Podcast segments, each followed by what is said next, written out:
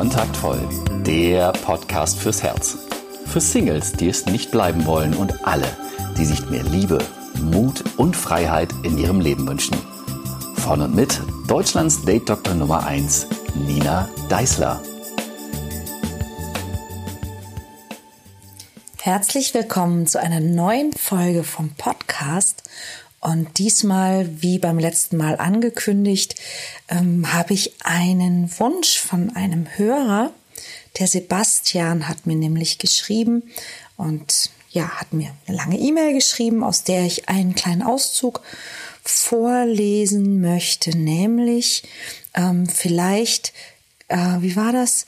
Ähm, ich wollte mir die Zeit nehmen, dir einen Vorschlag zu unterbreiten, dich eventuell in Folge einiger Fragen in Richtung einer möglichen Podcast-Thematik zu führen. Ganz ehrlich, Sebastian, du kannst dich auch ein bisschen einfacher ausdrücken, dann verstehen dich die Leute auch besser. Ähm, also was er eigentlich sagen möchte ist, er hat ein Thema für mich, für einen Podcast, das er mir vorschlagen möchte. Und dieses Thema ist Liebe auf den ersten Blick. Bist du der Meinung, dass man von Anfang an verrückt aufeinander sein muss und dass Hormone wie Oxytocin, Serotonin, Dopamin, Endorphin und Co ausgeschüttet werden müssen, wenn man eine Person sieht? Schließlich muss es doch einen Grund haben, wieso die, Hormo die Hormone bei einer Person ausgeschüttet werden und bei einer anderen nicht. Wie relevant empfindest du das anfänglich Verliebtsein in eine Person für die weitere Entwicklung in einer Beziehung? Nur weil die Hormone nicht verrückt spielen, kann die Person doch eine wahnsinnig tolle Persönlichkeit sein, mit der man gerne Zeit verbringt und sich gemeinsam weiterentwickeln möchte und eventuell eine Zukunft aufbauen. Kann die Liebe nicht auch mit der Zeit wachsen infolge gemeinsamer Erfahrungen? Aber was ist, wenn man irgendwann eine Person trifft, die einen solchen Hormonschuss Genuss bei einem auslöst und man eine tolle, glückliche Beziehung mit einer Person führt, die jedoch nie diesen Hormonausschuss und das Verliebtsein in einem ausgelöst hat, jedoch andere tolle Seiten an sich hat, die man zu schätzen und lieben weiß, ist es dann richtig, daran zu zweifeln. Ähm, das ist einer der Absätze aus der langen E-Mail vom Sebastian. Lieber Sebastian, erstmal vielen, vielen Dank, dass du dir die Mühe gemacht hast, mir so lange und so viel zu schreiben. Und ich nehme diesen Impuls auch sehr, sehr gerne auf. Ähm, das ist ein etwas längeres Thema und dementsprechend können wir uns damit sicherlich auch die nächsten drei Wochen oder so damit beschäftigen. Ich fange mal mit Folgendem an und das ist eine ganz, ganz wichtige Unterscheidung. Ähm, Liebe auf den ersten Blick gibt es aus meiner Erfahrung nach nicht. Und das hat einen ganz einfachen Grund.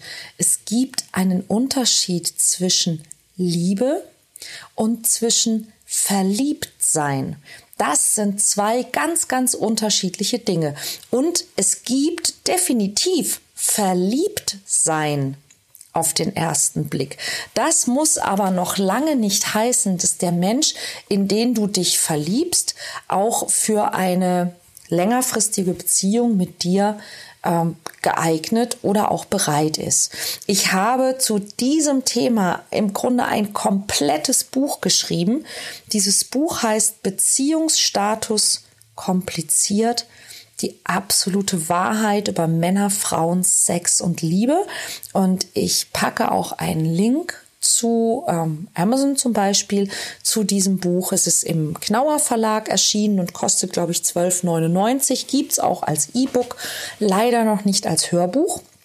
Ähm, und deshalb gibt es ja diesen Podcast, weil ich mich in diesem Podcast eben mit all den Themen beschäftige, in die es sonst ähm, ja in meinen Büchern geht, die es eben leider sehr häufig nicht als Hörbuch gibt, aber eben ja thematisch hier als Podcast. Also diese Geschichte mit der Liebe und dem Verlieben Warum ist es ein Unterschied zwischen Liebe und Verlieben? Verlieben, das ist dieses, das ist dieses Gefühl, von dem du sprichst. Das ist, wenn die Hormone Samba tanzen ähm, und eben ausgeschüttet werden und uns in Wallung bringen und die Schmetterlinge im Bauch tanzen und die Wangen rot werden und ähm, sich in der Hose was regt. Das ist Verliebtheit.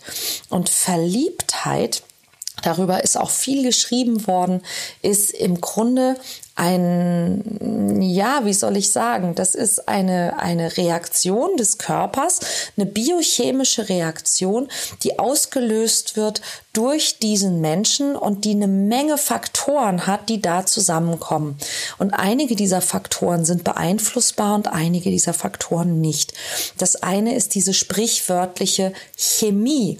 Ähm, die Natur hat es so eingerichtet und wir sind ja nun nach wie vor auch bei aller Technologisierung ein Teil der Natur dass wir bestimmte Wahrnehmungen haben, die sich unserem Bewusstsein entziehen, sondern die einfach Instinkte sind.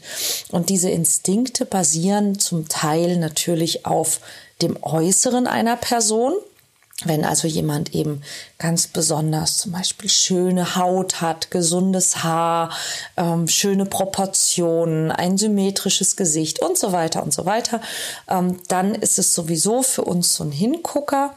Und das zweite ist eben diese, diese Thematik, wo es zum Beispiel um die Pheromone geht. Ja, also, dass jeder von uns einen bestimmten, eine Art Geruch ausstrahlt, die wir in einem Teil unserer Nase und unseres Gehirns wahrnehmen können, die sich eben nicht auf der bewussten Ebene abspielt, sondern die eben darunter funktioniert. Und daher kommt eben auch dieser Ausdruck bei manchen Menschen. Man kann sie riechen oder man kann sie eben nicht riechen. Und die Wissenschaft also es gibt verschiedene Forschungsgeschichten ähm, dazu. Die Wissenschaft sagt, dass diese, diese Pheromone im Grunde uns auf der unbewussten Ebene einen Aufschluss darüber geben, wie dieser Mensch biologisch mit uns matchen würde. Und da sind eben ähm, zum Beispiel bei den, äh, bei den Frauen Männer besonders beliebt, die eben eine sehr starke ähm, ja, männliche Ausstrahlung eben auch auf dieser Pheromonebene haben, wo also das, das Testosteron relativ hoch ist ähm, und es sind aber eben noch viele andere Marker, wo es eben um die, die äh, genetische Struktur geht sagt man. Ich selber habe in diesem Gebiet nie geforscht. Ich beschäftige mich dann immer nur mit den Ergebnissen und staune. Ja, aber angeblich können wir also auf einer unbewussten Ebene durch die Nase diese Pheromone wahrnehmen und dadurch Rückschlüsse darauf ziehen, ob ein Mensch genetisch besonders gut ähm, passen würde. Und da eben ist, ist die Natur, na, also passen würde nicht für eine harmonische Beziehung, sondern passen würde, um unseren Genpool entsprechend ähm, sinnvoll zu ergänzen, sprich, ob wir mit diesem Menschen besonders gut Kinder zeugen könnten. Interessanterweise äh, gibt es auch eine Studie darüber, und ich glaube sogar mehr als eine, dass ähm, diese, diese Wahrnehmung bei Frauen getrübt wird, wenn sie die Pille nehmen, weil sie dann eben andere Dinge interessanter finden, als wenn sie das nicht tun, da die, die, das Verhütungsmittel Pille ja so funktioniert, dass es uns quasi eine Schwangerschaft vorgaukelt. Also die Pille sorgt dafür, dass der Körper denkt, ähm, er sei bereits schwanger und dann eben entsprechend auch ähm, nicht nochmal schwanger werden kann. Und in diesem Stadium nehmen wir Männer anders wahr. Mit anderen Worten, wenn du also tatsächlich jetzt ähm, ein weiblicher Zuhörer bist und du wünschst dir eine Partnerschaft, du bist Single und du nimmst die Pille, das wäre tatsächlich ein Grund, ähm, etwas anderes zu benutzen, weil äh, eben tatsächlich deine unbewusste äh, Wahrnehmung und Beurteilungsfähigkeit dadurch getrübt werden kann. Ähm, strange, aber scheint so zu sein, habe ich so ähm, gelesen. Und die, die Frage war also, hm, kann man sich denn in jemanden verlieben oder ist denn dieses Verliebtsein relevant für die weitere Entwicklung in einer Beziehung? Ja und nein. Denn das, das Thema, worum es geht, ist, also wie mache ich denn aus Verliebtheit dann Liebe? Ja, weil am Anfang habe ich eben diese Verliebtheit und diese Verliebtheit entsteht aus diesen anfänglichen, naja, diesen Hormonschüben ausgelöst durch eben die Chemie, aber auch ausgelöst durch ähm, nicht nur das Aussehen, sondern auch durch Projektion. Und das ist ein ganz spannender Bereich auch, denn ähm, viele Beziehungsforscher sagen, letztlich verlieben wir uns aus den falschen Gründen.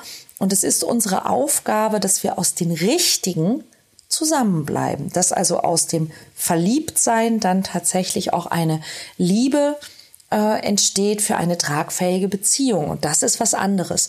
Aber wie entsteht diese Verliebtheit? Sie entsteht auch dadurch, dass ich mir einbilde, dass der andere Mensch meine Bedürfnisse erfüllen kann.